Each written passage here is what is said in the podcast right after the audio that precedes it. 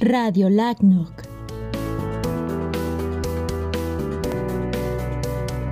Bienvenidos a la segunda parte del primer episodio de Radio. Déjame aprovecharlo porque yo Comenzamos. quiero volver de alguna manera el abanderado de, lo voy a decir distinto, así no, no me ofuscan. Eh, el abanderado de los dummies.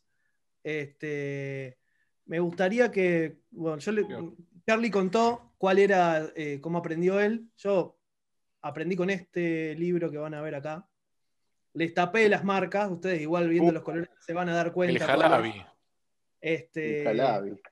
Para aclaro, que por lo persona- men- aclaro que por lo menos no- eh, todos menos Ariel no tenemos este, ningún, ningún vínculo con ningún terrible chivo estás pasando. Ariel. Sí, ¿eh? No, ningún chivo, es Ningún chivo. No, pero es buen libro, es buen libro. El jalabi es bueno. No, pero Jalabi es buen libro, es tremendo libro. Sí. Todos tenemos, todos tenemos varios tomos de esa. De esa Cuando me hice, cuando me hice del Jalabi, cuando me hice el Jalabi, dije, wow, si hubiera tenido esto hace un par de años, Eh, Eso es lo que uno siempre dice con el jalabi. exacto. mucha, ¿Qué, qué me mucha, gustó? si esto ¿Qué me hubiera gustó llegado de un par de esto? años antes. ¿Qué me gustó de esto? Es que esto te cuenta la historia, que yo siempre lo digo igual, eh, onda jardín de infantes, así desde muy, muy despacito. Te va llevando, es un libro relativamente corto eh, y, y- y te enseña, el, el capítulo 1 es la historia de Internet, ni más ni menos. eh, y ya te plantea un escenario de qué fue lo que, todo lo que fue ocurriendo y de ahí te va llevando de por qué terminamos necesitando BGP y todas las herramientas que, que- que- que esto trae. Eh, y la cuestión es que te- creo que particularmente todas las cosas que hablamos hoy, no sé si el road refresh, pero creo que todo lo otro está contenido en un libro bastante chiquitito que debe tener unas 400, 500 páginas, calcula. Este, está, bien, eh, puede parecer grande, pero en realidad son mu- muchos dibujos también. eh, y se lo recomiendo a toda la, toda la persona que quiera aprender el, BGP y por- el porqué de BGP. No duden en recurrir a este libro, más allá de si son afines o no a la marca de la, de la editorial o de la marca de los ejemplos y los equipos que, que ellos representan o los que mueven. Este, Pero yo se los recomiendo ampliamente porque eh, es bastante fácil de abordar. Así Una, que una cosa, antes que Lía Bueno. vaya a la pregunta rápidamente, hay algo que también se, se- se me acaba de, me acaba de, de ocurrir, que es, eh, el BGP es el único protocolo, es el protocolo por excelencia, el único que se utiliza para señalización, como decía Tomás, entre sistemas, señalización de enrutamiento entre sistemas autónomos, ¿no? O sea, es el protocolo de enrutamiento de Internet. Entonces, cualquier cambio al protocolo, cualquier adopción de nuevas este, formas de hacer las cosas en BGP, también es, es cuasi estático, digamos, o sea, es, es muy lenta la adopción porque hay mucho que depende de eso. Entonces, tocar algo que está funcionando, el viejo don't try to fix what is not broken, digamos, este, cualquier cambio que uno quiera hacer sobre eso, y no, no es una cosa que se levanta un día y dice, ah, voy a romper todo, a ver qué pasa. Eh, ¿No? Entonces, o sí, en tu caso sí, no toman. Vamos, vamos con la siguiente. Vamos, vamos con la siguiente. Realmente se- ya ven que nuestros invitados se sienten muy cómodos con el tema, ¿no? Entonces es importante aquí seguir las directrices. Vamos a la siguiente pregunta porque si no, no vamos a cubrir todas. Sí. Este, eh, querido Ariel, ¿será que nos puedes pasar el audio, por favor? Hola amigos de Radio Lagnoc, mi nombre es Genoveva Espejo, soy de Bolivia y bueno, trabajo en la UNISP. En esta oportunidad tengo una consulta para ustedes. ¿Es recomendable levantar una sesión BGP con proveedores internacionales sobre túnel GRE para enviar tráfico de señalización? En este caso, para el servicio de roaming internacional. O si tuvieran alguna recomendación para cursar este tipo de tráfico. Muchas gracias. Saludos desde Bolivia. Yo me acuerdo que hacía eso con, con- con- voy a decirlo porque era de- es muy conocido y es el, prácticamente el, el- el- de los pocos que lo hacían. Hacía eso con, con Huracan Electric con, cuando tenían el túnel broker para IPv6, digamos, ¿no? Era, levantábamos BGP sobre un túnel GRE, ni más ni menos. En los, en los eventos del ACNIC se solía hacer, eh, te diría pre-2008, se hacía así el, el IPv6 en los eventos del ACNIC, se hacía... Cualquier cosa que uno haga sobre GRE y BGP y empiece a agregar cosas es deporte de riesgo, ¿no? Pero. Este, No, pero por ejemplo, hay, hay muchas empresas que hacen scrubbing de, de, de DOS. de DOS que utilizan esto. Sí, DOS, no, va- va- explique, DOS que es Dis- Disk Operating System, Denial of Service. No, eh, denial no, of service. Lo que hacen denegación de distributed denial denial of service. server. Lo que hacen es te levantan una sesión No BGP hacen, por el túnel que te que los que te cuidan de eso. Los que te cuidan, exactamente, los que te cuidan de eso.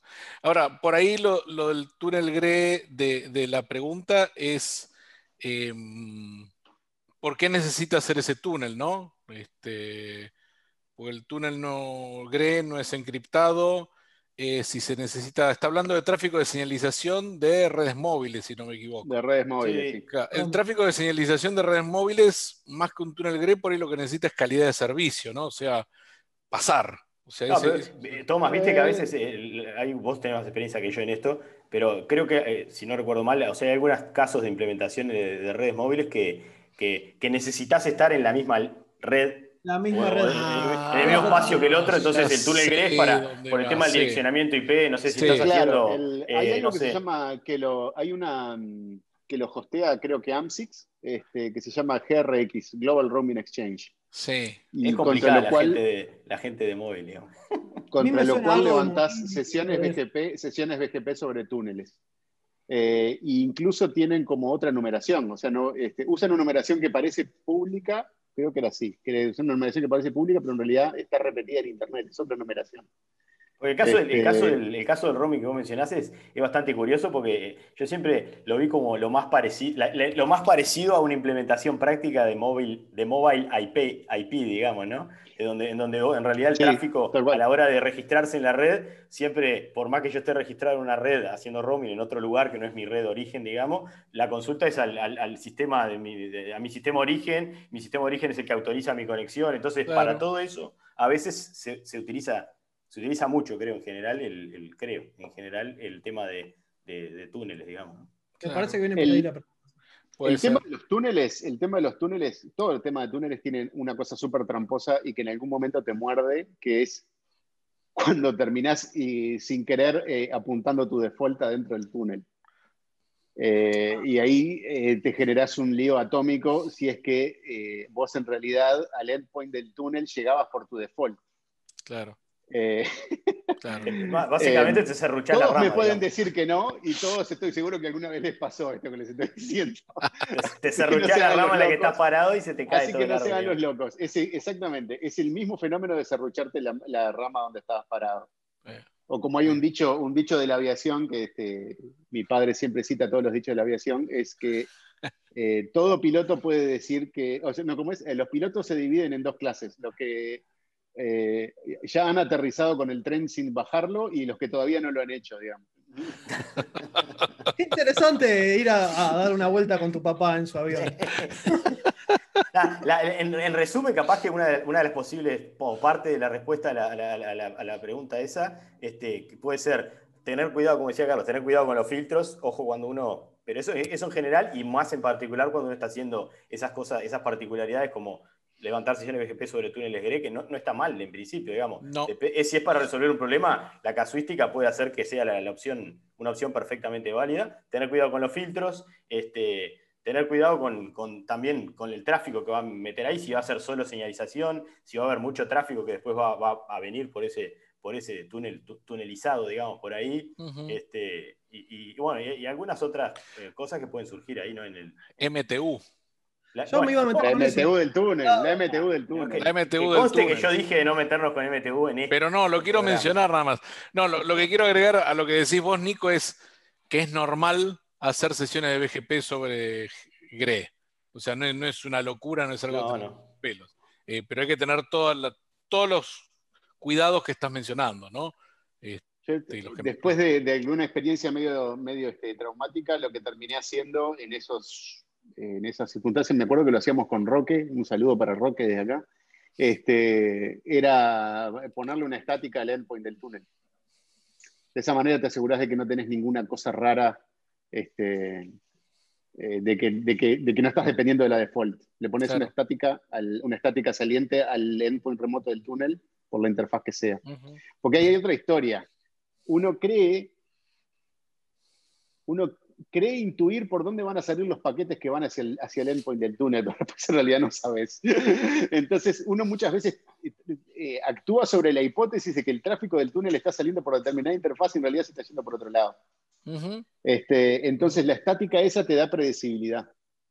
Sí, y ahí, ahí hay otros temas que hay que tener cuidado también. Por- se me ocurre, por ejemplo, si uno tiene configurados ciertos tipos de, de filtrado, como esto, este tipo de filtrado que el, el- el router este, aprende por donde habitualmente recibe el tráfico y si lo recibe por otro lado lo bloquea. O sea, ahí cuando uno mete BGP arriba de, de- de GRE, digamos, como cuando hace un montón de cosas más en, en- en- en routing y en networking en general, pueden aparecer eh, eh, complicaciones más que nada en, en la depuración. O sea, mientras no aparezca un problema, no pasa nada. Cuando aparezca un problema, depende, cuanto más cosas tenga uno, más compleja sea la, la configuración o, o el setup de la red o del ruteo, más este, complicado potencialmente podría ser el- la depuración. ¿no?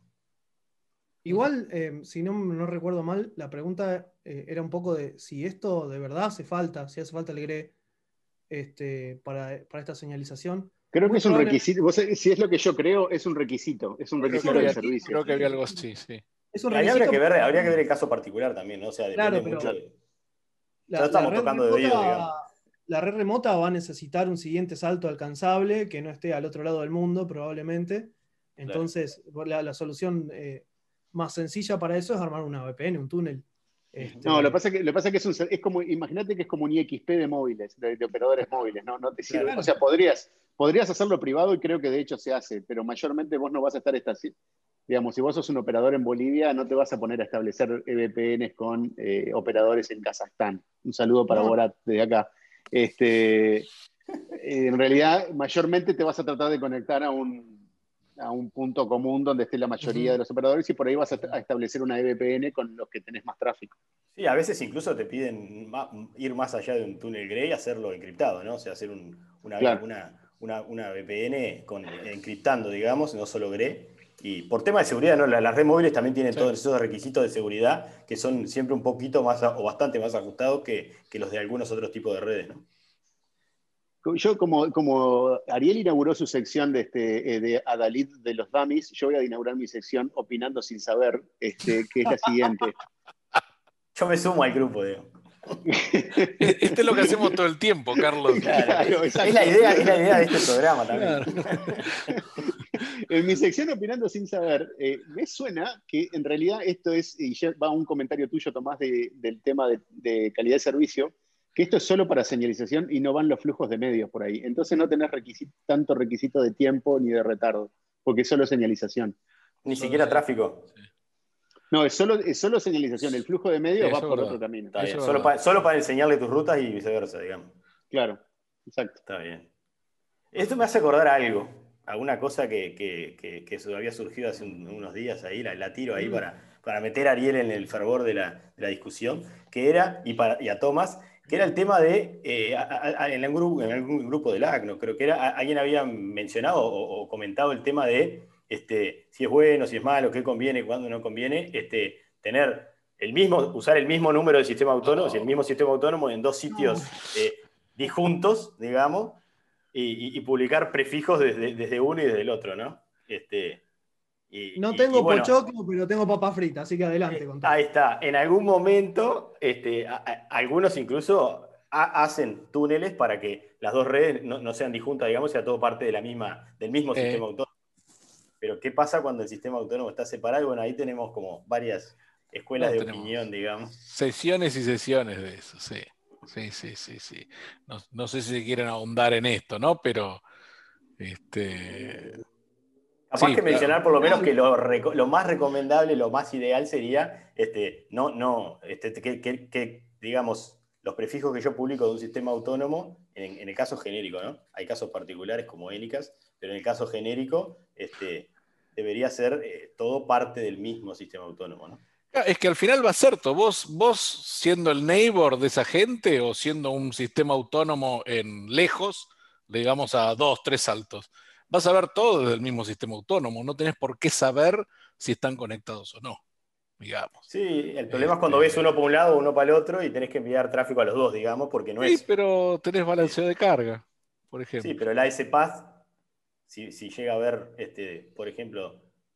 Bueno, lo que sí puede haber problemas con eso, ¿sabes con qué es? Con, con pero igual, eh, Anycast a veces he visto que te dicen, estoy en Europa y el Enicast se me fue a Estados Unidos. ¿Por qué si también están acá en Europa ustedes? ¿No? Y eso se puede llegar a dar, este, pero las veces que se ha dado, al final era un, un tercero que elegía mejor las rutas de Estados Unidos que las de Francia, por ejemplo. Pero lo que pasa es que la gente no se puede sacar de la cabeza el término de pensar en regiones y continentes. Y en realidad vos lo que tenés que pensar es en, en la topología de la red. O sea, da igual. O sea, yo podría, si tengo la suficiente mala suerte, y de hecho nos ha pasado más de una vez, este, que el tráfico mío de Montevideo a San Pablo se va por quién sabe dónde. Y de repente paso de tener 30 milisegundos y hacer un SSH a San Pablo es un placer, a Claro. pasar a tener 200. Claro.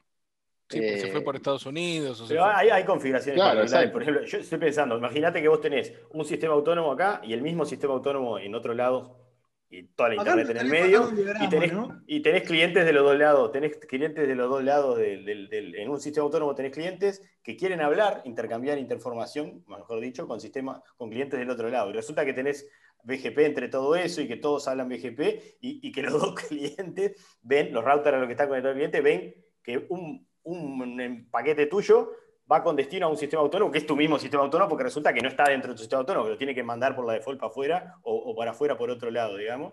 Entonces, pueden haber, digo, no, no digo que sea un problema de per se, pero este, puede llegar a haber algunos casos patológicos que, que eso, digamos, directamente no funciona. Y, es- O- y o lo, divertido del Enicast es que es completamente impredecible eso. Este, cuando levantamos el e-root que tenemos acá en la oficina, que está a mi espalda, este, en la primera vez que levantamos el e-root, este, cuando la gente de NetNode, que son los que operan el e-root, levantaron la sesión BGP con el router nuestro y nosotros dejamos pasar las rutas hacia Antel, el e-root de acá se empezó a chupar todo el tráfico de Level 3 de Estados Exacto. Unidos Claro. a través del peering que tiene Antel con level, o tiene o tenía con Level 3 en Nueva York.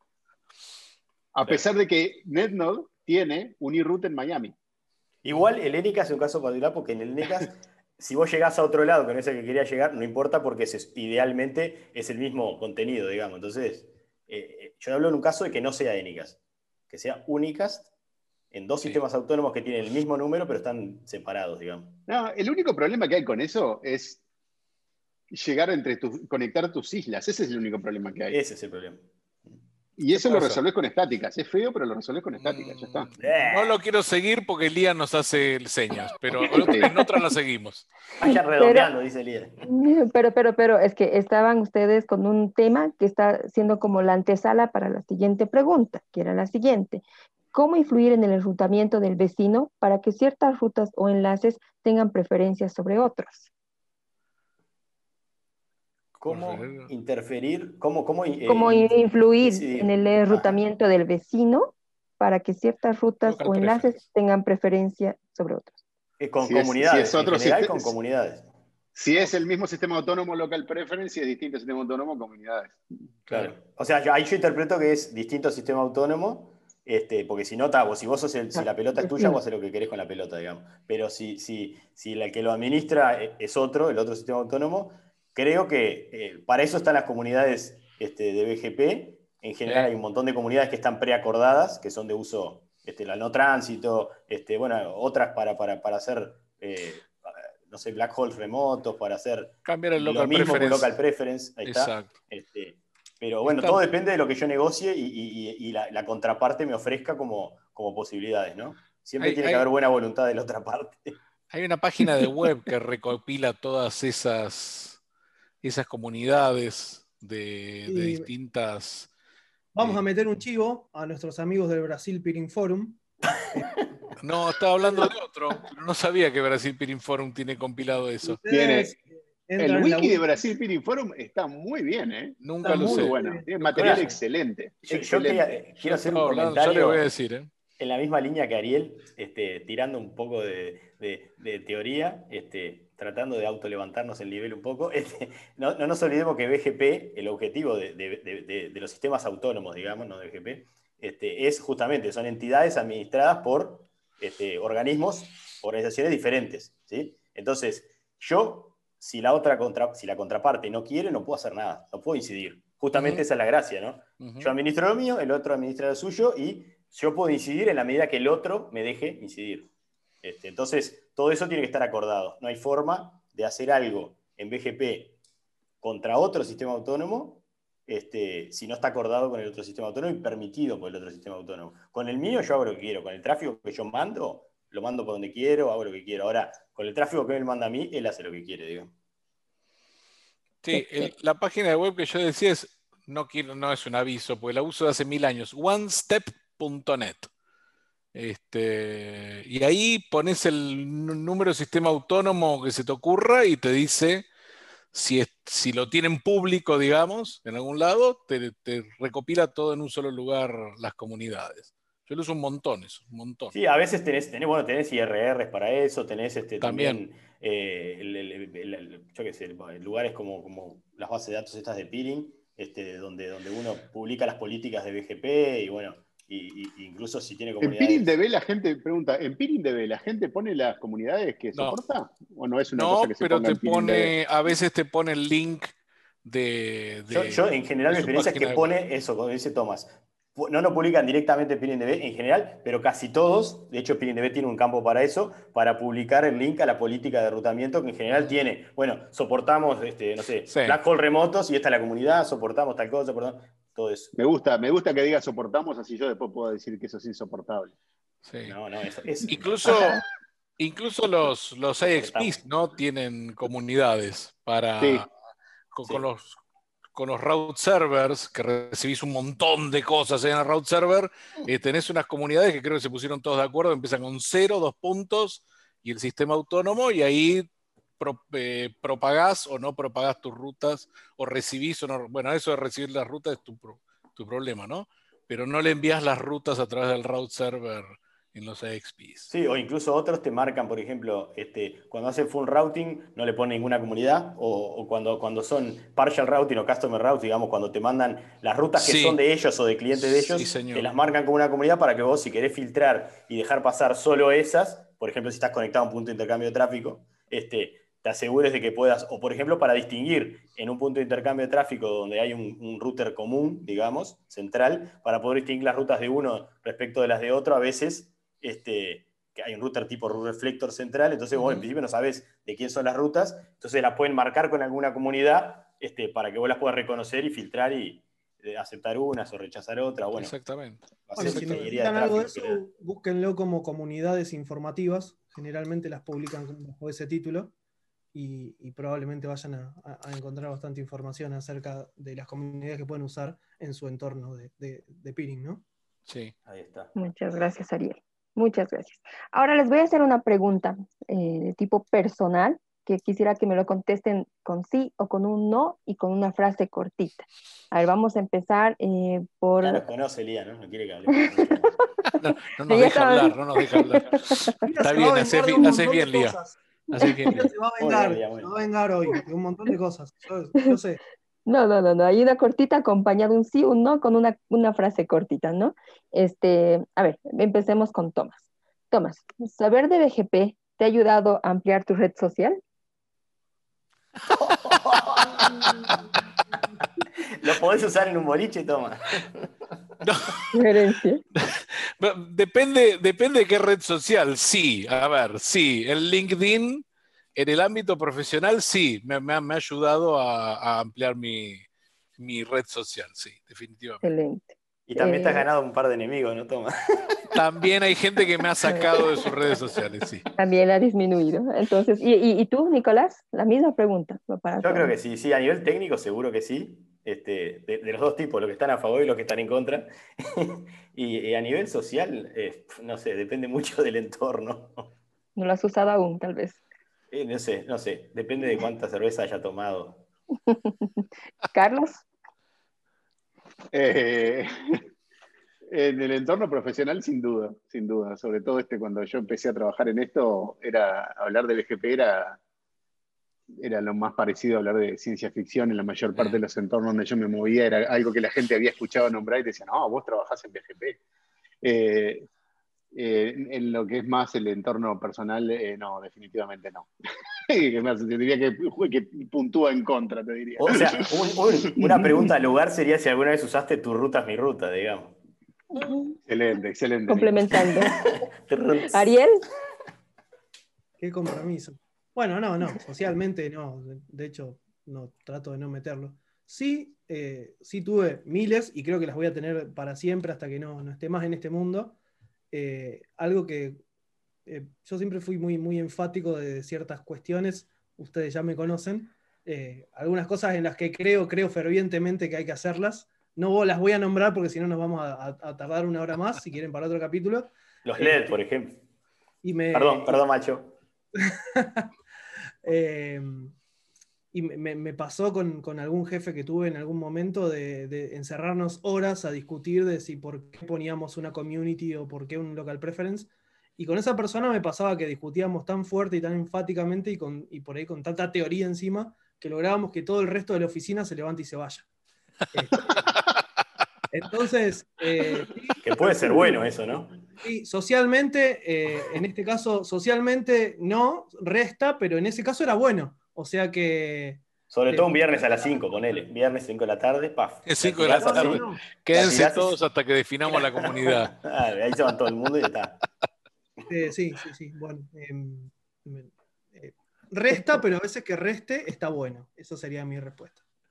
Perfecto. Y bueno, eh, algo de lo que no hemos hablado en esta sesión es eh, cómo, cómo les quedó el cabello a los- aquellos que van usando 15 años BGP. Yo, yo puedo empezar, pues. eh, yo aprendí BGP con el Jalabi, seguro, y, y creo que BGP terminás aprendiéndolo cuando tirás toda una red. Sí, por O supuesto. sea, es el que te dice que sabe BGP y no tiró una red, desconfía. O sea, y para todos los que se están iniciando en BGP, si algún día tiran toda la red, es normal. ¿Sí? Traten de repararla, obviamente. claro. Este, por supuesto, no se vayan y bueno, nos vemos, hasta luego. Toma, yo, yo Pará, siempre pará, digo, no, ¿quién- pero pará, pará. Hacé un parate acá. Tiren su propia red. Por favor, no destruyan el resto del planeta. Hagan Sí, no destruyan, Eh, traten de, sí, pero, traten de no propagar. Ariel, el pero lo, control. lo- lo lindo de BGP es que nunca es tu propia red, solo, ¿no? Porque si tirás tu red, le tirás al otro también, ¿no? Bueno, a mí particularmente me pasó que mi primer approach eh, en, en la práctica de BGP, yo creo que el Jalabi iba por el capítulo 3, entonces como alguien me había visto que lo tenía ahí arriba del escritorio, dijeron, ah, no, este ahora es el nuevo encargado de, viste con lo que nos pasa a nosotros, vos, Es el que como sabe vos que sos el informático, BGP, sí, como vos sos el informático, cualquier cosa que tenga un botón ahora es responsabilidad tuya. exacto. Entonces me pasó algo parecido, y me, acuerdo todavía. De hecho, alguna hasta intenté buscarlo en, en- en el Ripe Stat, a ver si encontraba esa caída gigante que hubo. Eh, fue hace bastantes años. Donde me dijeron, bueno, mira, de hecho había pasado eso que, que habían hecho en la primera pregunta. Los peers habían quedado como frisados, eh, pero en este caso eran todos a la vez. No, no sé qué patatuf habrá tenido ahí el equipo. Y bueno, che, eh, no anda el BGP, arreglalo. Yo- No, yo- bueno, pero qué sé yo, iba al capítulo 3 de Jarabi y recién conocía el ARPANET. Ahí, ahí yo tengo una anécdota que es la, la- la- la- Déjalo de BGP. terminar, Nico. Dejaré que le termine la D. terminó, ya terminó. No. Entonces, bueno, nada, yo eh, básicamente usé el, el comando que lo cura casi todo, que es el reload. Sí. Este, pero bueno, sí. o sea, hice. Show BGP, me tiró creo que 18 páginas de información con números y qué sé yo, y no, no, digo, bueno, no estaría a mi alcance, como había como una expectativa de que yo era el que tenía el libro arriba de la mesa y lo iba a arreglar, sí, yo lo arreglé con un reload. Ese fue mi primer approach este, al, al BGP. Práctico. Yo, yo me acuerdo una vez que, que el, el- con respecto a eso de, de- de cuánto tiempo, cuál, cuál fue la vez que demoraste más en, en- en arreglar un problema, este, ah, yo no me acuerdo cuándo fue, pero una, me acuerdo de una vez que sí, que un router de borde este, perdió conectividad con el core y, y seguía conectado, o sea, seguía, porque estaba la estática, estaba puesta en el router de borde, entonces seguía publicando todo y, ah, gran agujero negro, ¿no? Todo el tráfico iba a ese router y no tenía para dónde ir. Entonces agarra un, un compañero de y me dice, vamos a entrar y, y- y por, por la interfaz de gestión fuera de banda y, lo, lo reiniciamos. Eh, ¿Qué interfaz de gestión fuera de banda? Justo ese todavía no le pusimos la interfaz de gestión fuera de banda. Ah, ¿y dónde está? Eh, ese está en la central que está a 12 kilómetros de acá. Y allá corriendo, taxi, no sé qué, llegamos. ¿Y a qué llegamos? ¿Cuál es la solución? Es, llegás, entrás prácticamente tipo palomita por la ventana y arrancás la fibra del enlace internacional y ¡pum! Se cae la sesión BGP y fue, ta, solución este, rápida, pero eso rápido demoró 45 minutos, ¿no? Entre que llegó el taxi, fuimos hasta ahí y todo. ¿A quién no le pasó, no? No, sí, sí, sí, sí, sí, sí. Sí, lo que digo, ¿no? O sea, Ahora tengo otra de las preguntas rápidas. sí. Ah. ¿Por qué BGP versus OSPF? Uh, ¿Empiezo yo? Dale. ¿Por qué versus, diría yo?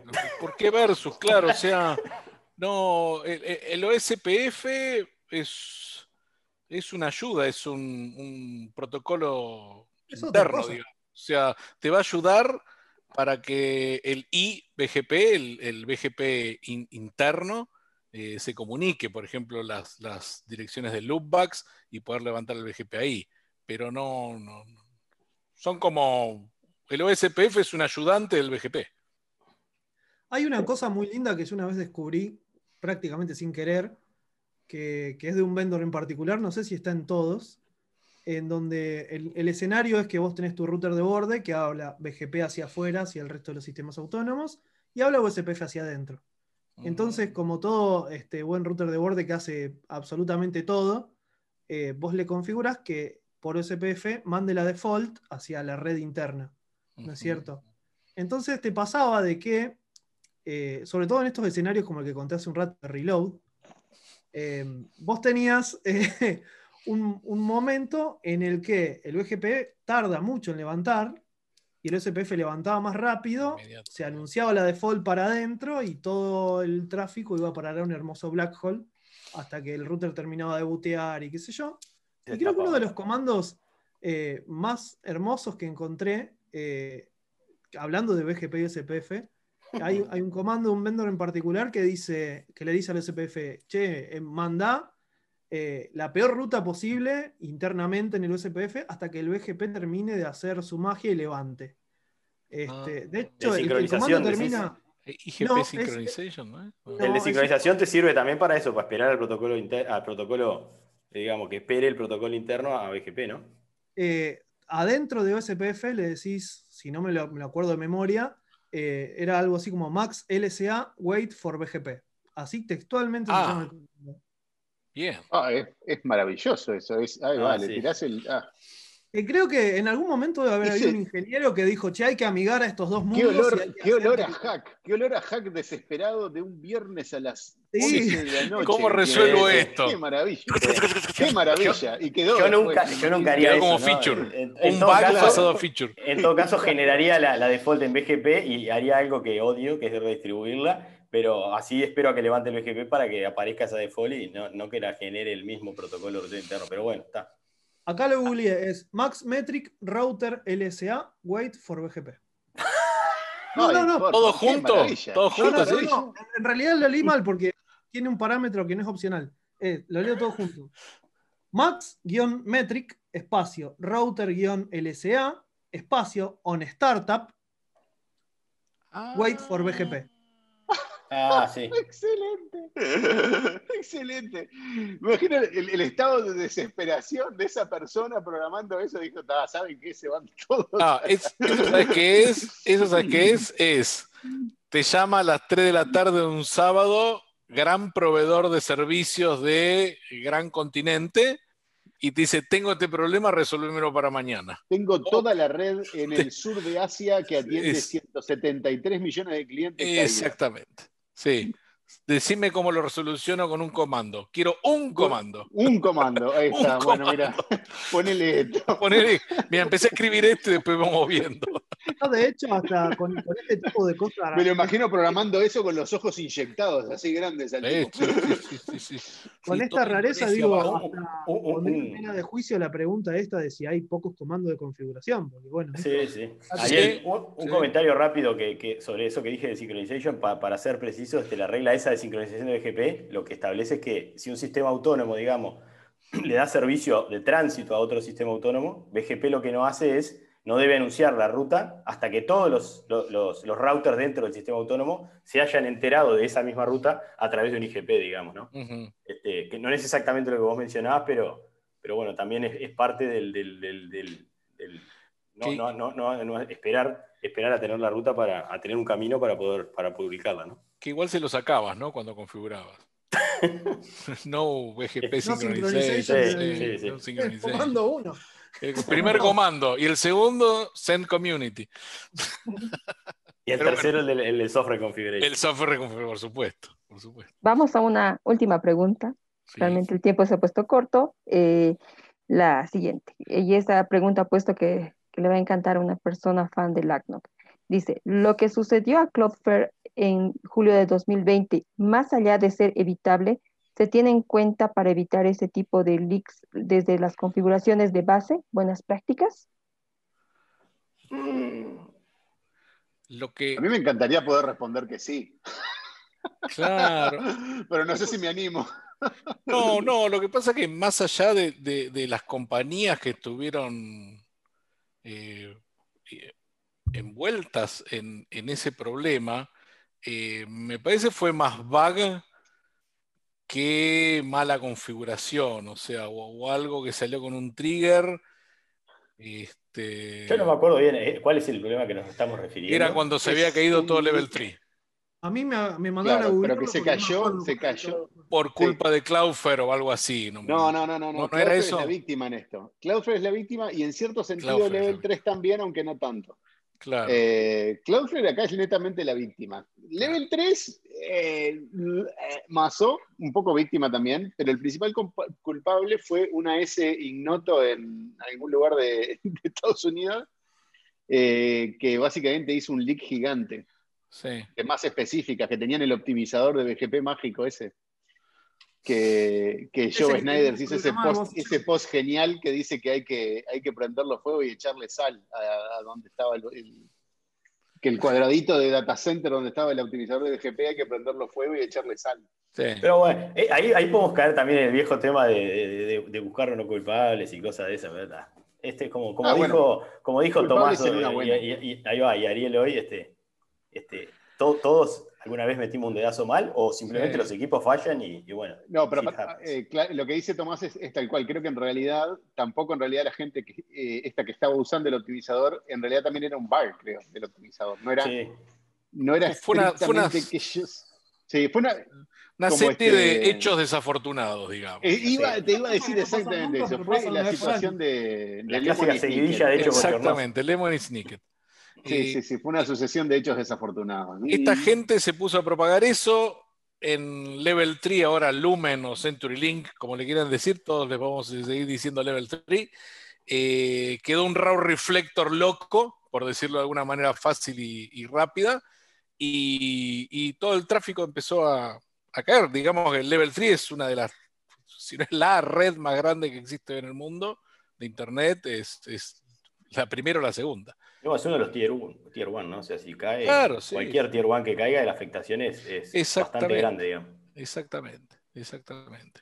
Este, ¿cómo, cómo prevenirlo? Yo creo que hay un montón de maneras de prevenirlo, sí, pero ju- justo ayer estaba viendo un ticket de un cliente que, quería- que decía, quiero estar 100% del tiempo arriba con mi servicio. Eh, y eso no lo tiene ni, ni la NASA enviando hombres a la luna, digamos. Eh, no, exacto. Tiene, va a tener 6 nueve, ¿no? la NASA, Claro. ¿sí? frente a por ahí los cuatro o tres o cinco nueve que pueda tener una red. Pero hay un montón de, de políticas de ruteo en BGP que se pueden poner, este, evitar hacer cambios los viernes a la tarde, viernes de read only funcionan un montón. Este, o sea, tener bien claras las políticas y por ahí tener un modelo de, eh, de políticas o los, los roadmaps o policies que se aplican en los routers que sean lo más estándar posible en todos lados, ¿no? Eh, y, y con y eso... eh. Los fierros fallan, ¿no? No, por eso, lo- va a fallar, o sea, todo tiene un mean time between failures, ¿sí? Todo, el software, el hardware, los El, el links. la 100% de nada existe. El, el 100% no existe en Las nada. personas también tenemos un mean time. Las- ni, Claro. ni te hablo Por cuando pasas cierta edad. Sí, este, pero evitar cosas como esas, eh, no sé, no creo. Para mí pasan a menor escala, por ahí dentro de un ISP chiquito, y entonces los únicos que se ven afectados son, no sé, mil clientes. Esto pasó en la red más grande que existe en Internet hoy, y nos vimos afectados todos. Creo que todos aprenden lecciones, creo que todos aprenden lecciones de qué cosas uno puede y no y debe aceptar o no debe aceptar, este, como todo. Este, eh, cuando hablamos de RPKI siempre, siempre citamos el, el caso aquel de, de, Pakistán Telecom de 2008 o 2007, y, y, a decir verdad de que con ese nivel de espectacularidad no sé si volvió a pasar tantas veces. O sea, como que la gente, todos aprendemos, todos aprendemos. Lo lindo, Carlos, lo lindo de esto es que, es que los años siguen pasando y seguimos mencionando el mismo caso, lo cual habla bien de Internet. ¿no? Exacto, sí, tal cual, tal cual. Ah, bueno, pero este, en realidad tenés muchos más casos, tenés Ah, tenés muchos level, más, tenés muchos más. Este, a Level lo, lo, tenés también en algún momento, Level, eh, si se acuerdan, en Brasil eh, un, un, juez dijo que había que prohibir el uso de WhatsApp. Eh, y sí. Level hizo un algo. Ah, nos bajaron a todos de WhatsApp, digamos. Sí, en Costa Rica. En Costa, se quedaron sin poder usar WhatsApp en Costa Rica porque no sé quién en el interior de Brasil había hecho no sé qué cosa. Cierto. Eh, bueno, y el anuncio se le había ido un poquito de mambo. Olvidemos, es lo que decía Carlos, olvidemos el tema de la geografía, pensemos más en el tema de la topología de la red. Uh -huh. este, es muy complejo, yo no digo, ellos deben tener seguramente una cantidad enorme de ingenieros pensando en cómo hacer bien las cosas, pero en una red tan grande, con, con a una escala masiva tan grande como tienen, eh, estas cosas pueden llegar a pasar mucho más incluso que en una red chiquitita, en donde está todo un poco más controlado. Eh, lo que pasa que sí, bueno, la afectación que tiene esto sobre, sobre el, el tráfico es, es, gigante y por eso aparecen los diarios, pero si yo me pongo a hacer una publicación de noticias cada vez que alguien mete un dedo mal en BGP o que un router se cuelga, sería el diario más aburrido del mundo porque no, lo, lo, verías pasar así de golpe y no, no llegarías a leer una sola línea. No hay, hay, una cuenta de Twitter, hay una cuenta de Twitter que es un bot de Twitter que publica, que publica los BGP outages y te dice, ah, se cayeron 2.553 prefijos no sé dónde. Sí. Hay este... una lista, hay una lista incluso, outages, creo que la, no sé dónde está manejada. Nada. Sí, no, no, es por ser la, la, la, voz de la razón, este, pero hace como una hora y pico que estamos sí. en este podcast. Me parece que lo vamos a tener que dividir en dos. Eh, yo iba a proponer eso cuando cerráramos la grabación, iba a comentar que me parece que de acá pueden salir dos, dos episodios, pero tranquilo. Parte 1 y parte 2. Los especialistas sabrán después a ver cómo lo sí. manejan. Por mi parte, lo único que me quedaba decir era que queríamos oficializar hoy, eh, 20 de noviembre eh, del 2020 como el Día Latinoamericano y del Caribe de la reagregación de prefijos. Así que de ahora en más vamos ¿Eso es, a... ¿es, ¿es, lo que llamamos sumarización o es otra cosa, Ariel? No, lo, lo, voy a hacer tipo político. Usted, señor, usted que está hoy mandando esos barras 24 para todos lados, piense que si tiene un barra 21, un barra 18, puede mandar barra 25, no, puede mandar barra 24, no mande barra 18, barra 19, lo máximo que pueda. Por favor, no desagreguen. Usemos, ah. usemos el día de la reagregación para volver para atrás en esos pasos de la fallida implementación del balanceo de carga que quisieron hacer. Y usted, y usted, y usted que le asignaron un barra 22 o barra 23 en IPv6 y tiene una red de más de 5 millones de clientes, publíquelo en un solo bloque y reviente todos sus enlaces. No se preocupe. No, sí, ese, ese es Ariel, Ariel, tocó, tocó, un, tocó un punto, este se para, da para otra, otra gran, y sí. Otro gran programa, ¿no? ¿Cuánto agrego y cuánto desagrego? Sí, sí, Vamos a editar esa partecita y vamos a hacer una publicidad, ya van a ver. Y, y, y, y quitamos, los, los, que están escuchando no, obviamente no lo pueden ver, pero Ariel terminó mostrando en pantalla su micrófono de LED que también... Porque era el modo hacer, político. También, también vamos a hacer un programa sobre los micrófonos, sobre el micrófono de LED. De LED sí. Sí. Y los colores autorizados y los no autorizados. Yo me voy a comprar uno mucho más escandaloso que ese, que, y, pero no lo he comprado solamente porque está out of stock.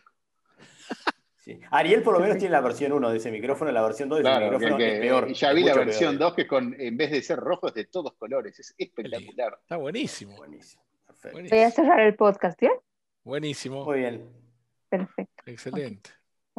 Bueno, muchas gracias a todos oh. por, por, por, esta sesión, por esta primera sesión. Gracias a los invitados, gracias a los radioaudientes. Ha sido una sesión de aprendizaje lleno de anécdotas, reflexiones, bibliografía y hasta analogías. Entonces, este es el formato de, Radio LACNOC para nuestra siguiente edición. Envíen sus sugerencias de temas al número que vamos publicando y al número que sugirió Ariel. Eh, muchas gracias a todos por esta, por esta entrevista y los esperamos en la siguiente sesión. Esto fue Radio LACNOC. Gracias por escucharnos. Los esperamos en la siguiente emisión.